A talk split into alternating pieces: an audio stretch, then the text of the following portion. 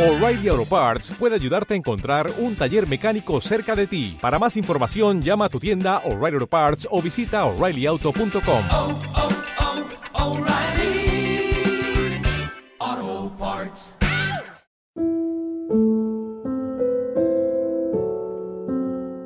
Miércoles 26 de abril.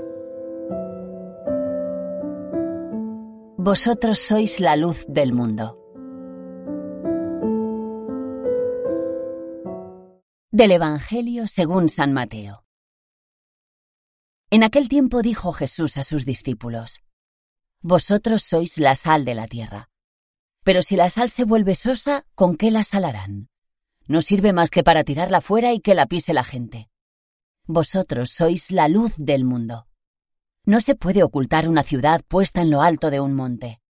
Tampoco se enciende una lámpara para meterla debajo del celemín, sino para ponerla en el candelero y que alumbre a todos los de la casa.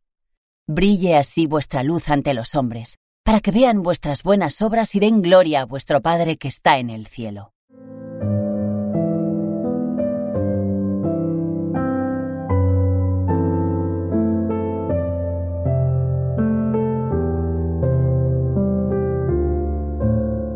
Comentario al Evangelio por la hermana Virgilia.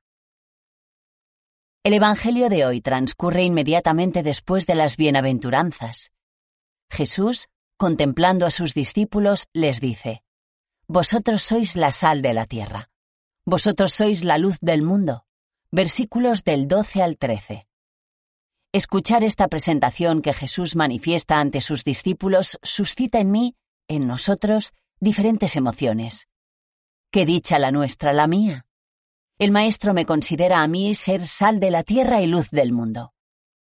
Tomo aliento y enseguida pienso, cuánta responsabilidad deposita en mi vida, en nuestra vida. Porque Jesús no dice tienen que ser, sino son. Y lo somos porque hemos entrado por nuestro bautismo a formar parte de su reino. Y desde ese momento, nuestra vida se ha de asociar con la de Él. Esta es mi identidad cristiana. Vuelvo sobre la imagen que nos presenta Mateo y me pregunto maravillada, ¿quiénes son los que Jesús tiene delante?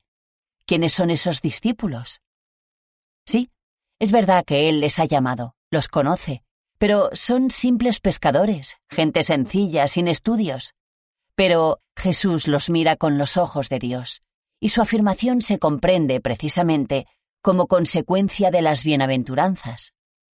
Vivirlas, es decir, ser pobres de espíritu, ser mansos, ser misericordiosos, entonces sois la sal de la tierra y la luz del mundo. Así de sencillo, así de exigente. Tenemos un rol vital, una vocación que desempeñar. Vosotros sois la sal de la tierra, vosotros sois la luz del mundo. No recibimos este tesoro para guardarlo en un cofre y que no se deteriore, o para emplearlo solo en beneficio propio. Jesús, al expresarse así, está añadiendo un plus a nuestro ser cristiano acentuando para quienes somos. Es como si nos dijese, os envío para toda la tierra y para todo el mundo. Necesito personas que encarnen mi mensaje de amor, sean amplios de miras, salgan a la luz y no se escondan. En esta misión no caben medias tintas para trabajar en la construcción del reino de Dios. Nuestra vida ha de ser como la sal para dar sabor al mundo, y como la luz que alumbra a otros. Con mi presencia, con mis palabras, con mi actuar, ¿estoy siendo sal y luz para los demás?